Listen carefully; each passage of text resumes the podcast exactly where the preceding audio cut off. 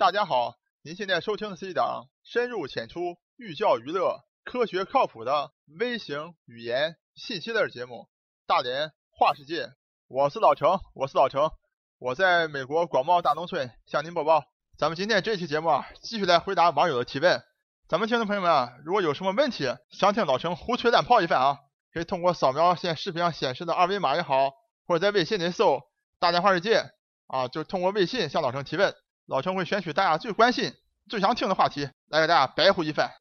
这个礼拜咱们书接上文，来讲一讲一个非常神奇、非常有趣的古本《红楼梦》，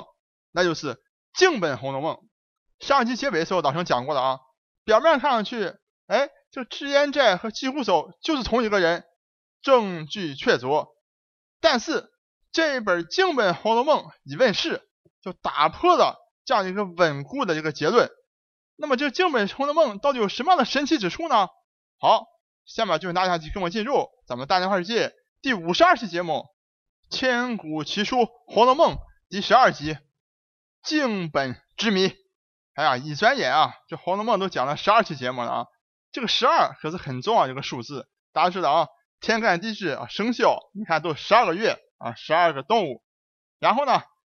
咱们这个《红楼梦》啊，一般大家可能看这个。啊，通行本的啊，就是这个高鹗续了以后啊，给变成了这个一百二十回啊。实际上呢，真正《红楼梦》是一百零八回啊，和《水浒》这个一百零八讲的很像，用一百零八。为什么呢？因为一个单元啊是十二回，大家想象嘛，金陵十二钗，这十二是很重要一个数字啊，所以它一个单元十二回，那么一共九个单元，这样形成了一百零八回这么一个状态。那么既然十二这么重要啊，所以老陈就要讲一个红学界里面。争议特别大啊，特别神奇的一个古本《红楼梦》，那就是净本《红楼梦》。那我相信，凡是跟我听过咱们前面节目的听众朋友都知道啊，这个《红楼梦》研究呢，因为它后面这个残缺不全嘛，其实大家都在研究它最后曹雪芹到底写了什么样的结局，到底是怎么样一个故事。那么曹雪芹其人其事，那么生活的真实这个状态是什么？那么怎么去探究呢？最重要的就是去找这个古本的《红楼梦》啊。从最古老的《红楼梦》版本当中来寻找这个蛛丝马迹，可能有的听众朋友会问啊，说老陈啊，《红楼梦》曹雪芹写一本书，他写好了之后，怎么会出现这么多不同的版本啊？这么多不同的一些啊批语啊？你看每个古本《红楼梦》出来都不一样。其实这个原因啊非常简单了，就是因为《红楼梦》曹雪芹写好以后啊，没有这个正式的发行过，那么没有发行过以后啊，所以往后流传靠什么？就是靠，哎，比如说我是有钱人家里，我看到你《红楼梦》之后觉得太好看了啊，就像老陈在之前给大家介绍过的，有很多古本都是在这个王爷府里发现，就庚辰本就是在这个怡亲王府里，就是这个康熙的十三阿哥怡亲王这个家里传下来的，然后还有这所谓的蒙古王版本啊，等于是从一个蒙古的王爷家里找出来的《红楼梦》。那么这些达官显贵呢，就说他们有钱嘛，就花钱雇人去抄这《红楼梦》。抄下之后，等于是用手抄一份啊，然后在自己家里继续看，然后就把这个原版还回去了。那么现在我们看到这些古本啊，没有一部是曹雪芹亲手写的，是脂砚斋亲手写的，都是他们整理好这个文稿以后啊，来传阅出去啊，借给这些亲朋好友们啊去看，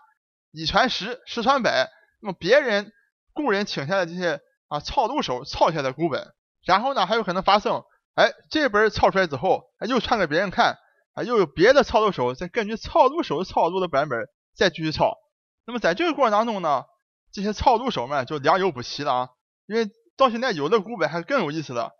可能是两个抄录手，一个从前抄，一个从后抄，结果导致呢前半部分一句批语也没有，就说前半部分这个抄录手很懒啊，就把正文哎抄一抄就完了。然后后半部分呢，每一个评语。然后每一个细节全部抄的清清楚楚啊，所以还有产生这样的这个现象。也就是说，咱们今天能够去研究真正的《红楼梦》，真正的曹雪芹的原笔原意是相当困难的，而且相当复杂的。从很大程度上是依赖于这些抄录手们当年抄录的准确性的，和依赖于今天我们是不是能够发现一本真正的古本《红楼梦》，上面能够清楚的记录出。当年曹雪芹的原笔原字以及脂砚斋的评语，所以大家就可以想象了啊，每当我们发现一本真正的古本《红楼梦》的时候，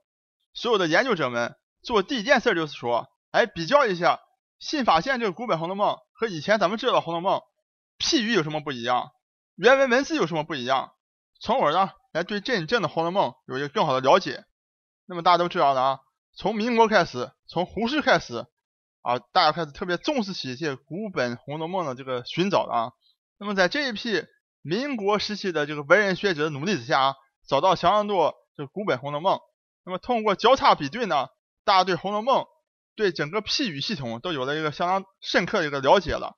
那么我之前讲过的，那么季湖守、脂砚斋几乎是同一个人，大家也都比较肯定了。哎。那么老程一直说呢，这个《红楼梦》啊是千古奇书。哎，奇怪的事又发生了，在这个一九五九年都解放以后了啊，有一位啊红学爱好者叫毛国尧的，他呢跑到他南京一位姓静的一个朋友家里去这个看古书，就是一个过境的境啊。那么这个静家呢不得了，当年和曹雪芹曹家一样啊，都是在这个关外这个守关的啊。那么后来呢，因为战功卓越啊，就被皇帝啊分封赏赐啊，就进入到关内来了，就赏分封在这个扬州附近，在南京一带就是活动。既然是大户嘛，所以呢家里呢就就很多的这个藏书了。那么这个毛国尧呢，就跑到他家这个老宅里去啊，去看当年那些古代的藏书，去看古书。哎，这一看不要紧了，看来看去呢，翻出一本《石头记》。这个毛国尧本身就是红学爱好者，非常喜欢《红楼梦》啊，看过很多古本啊。哎，一看，哎，这怎么有一本《石头记》？于是呢，就引起他极大的这个兴趣了啊。他就从这个静家呢，把这个《红楼梦》啊，把这个《石头记》给借走了。借回家一看呢，像老陈刚才讲过的啊，和之前那些古本《红楼梦》进行比较，他这一比较不得了了。这本是以前别人从来没发现的一个独特的古本《红楼梦》。上面呢有很多正文的文字和以前版本不一样，而且呢还有很多譬语，也是以前别的版本上从来没发现过的，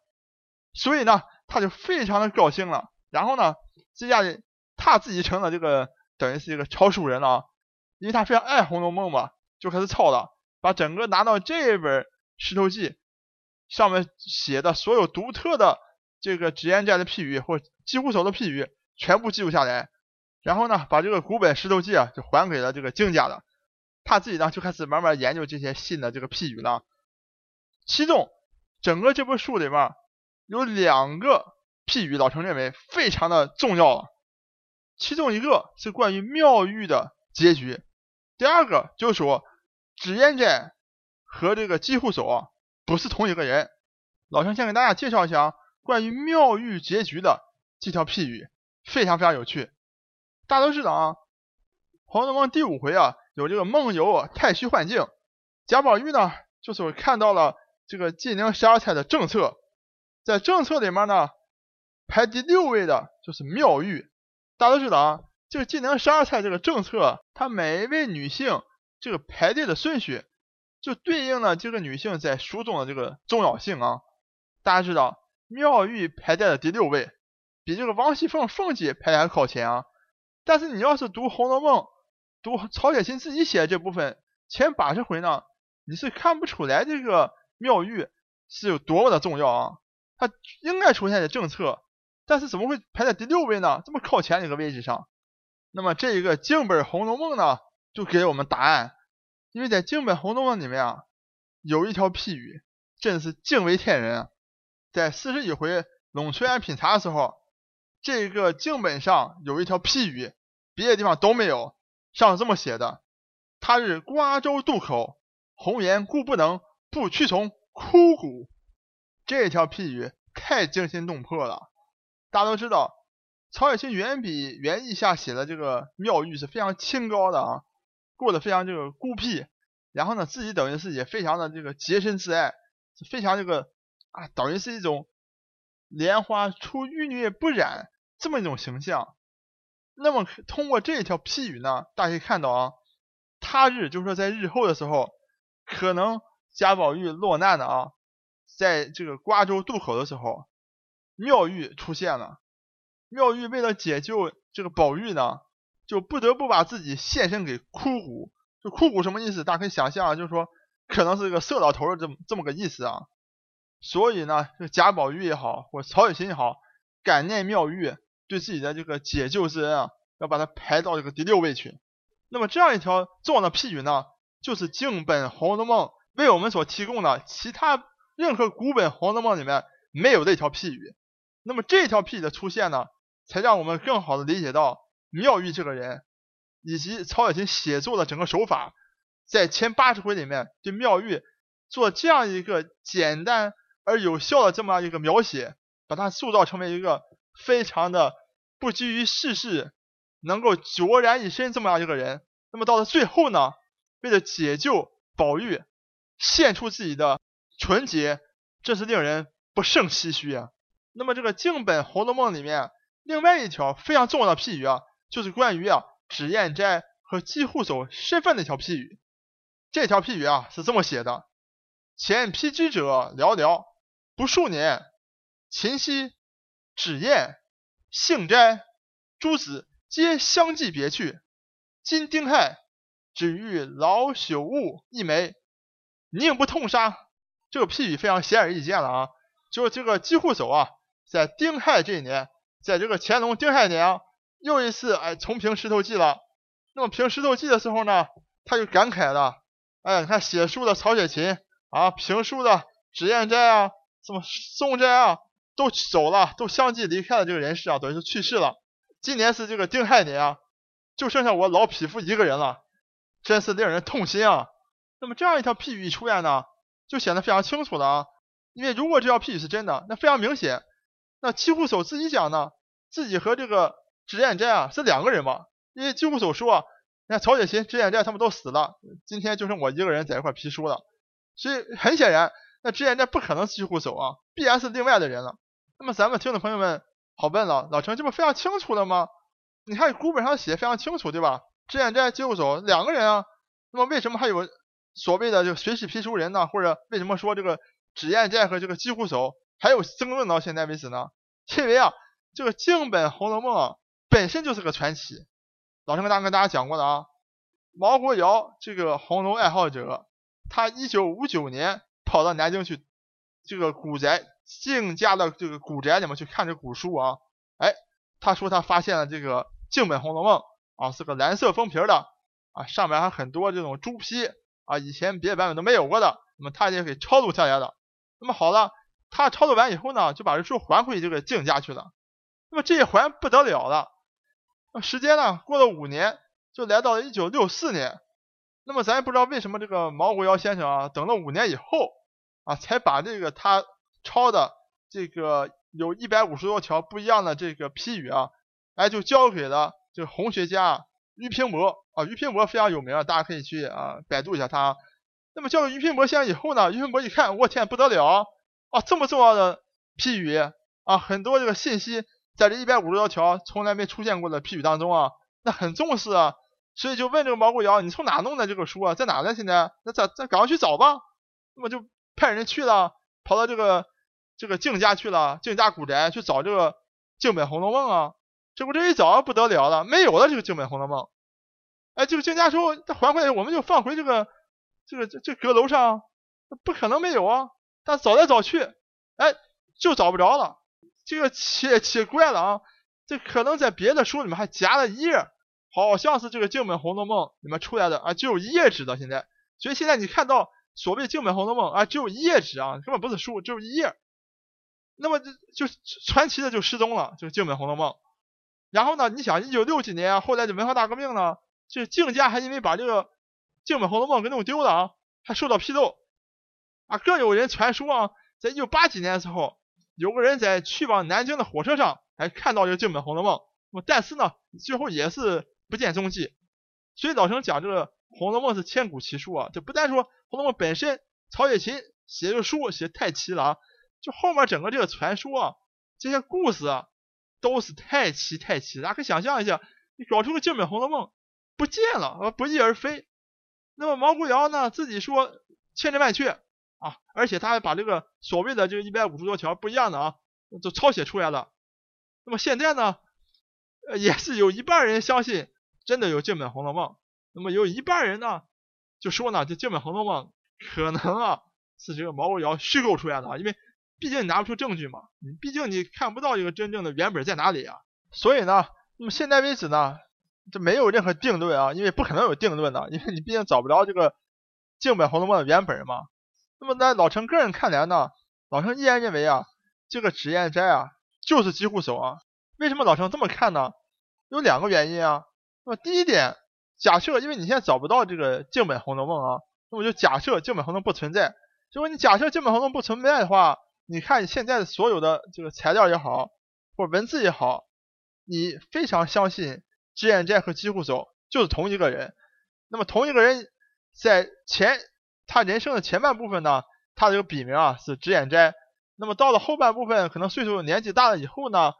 那么就用了姬护手这样一个笔名啊，这是比较清楚的。那么第二个呢，就说假设这个镜本红楼梦是真的，好了，那么就来这么一句评语了，就说，哎呀，这个曹雪芹、脂砚斋都死去了。那么今天呢，就剩老朽一个人啊，所以看上去呢，好像是两个人这么一个说法啊。那么这里面也有两种情况，一种呢，就是说他可能在年老以后改了自己的这个笔名，觉得自己连自己以前的人生都已经逝去了啊，因为和曹雪芹一起度过了，所以呢，他也认为过去自己已经死掉了。那么今天呢，这自己呢，就是几乎手啊，脂砚斋和曹雪芹一起去掉了，一起走了。所以呢，他用了这样一个词语啊。另外一个可能性就是说呢，大家要知道啊，这个镜本《红楼梦》啊，和其他的这个古代的版本啊，也都是一样的，都是通过其他的这个抄书人啊转抄出来的。就很多字呢，你是看不清楚的，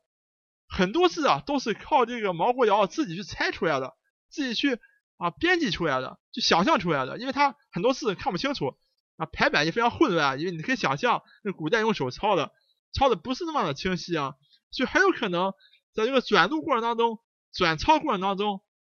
可能就多了一个脂砚斋的名字，那这样呢，形成了一种好像几乎手和脂砚斋是两个人这么一种情况，所以呢，老陈个人认为啊，脂砚斋和几乎手就是同一个人，那么仅仅呢是老陈个人的一种理解和见解，仅供大家参考，净本《红楼梦》。就为大家介绍到这里，希望大家喜欢。我是老程，我是老程，我在美国广袤大农村向您播报。本节目一切观点均属个人观点，一切材料均来自网络。本节目不对你的生活方式构成任何指导。参与话题的讨论，请关注我们的微信公众账号“大连花世界”，或者在新浪微博大连花世界，我们等你来吐槽。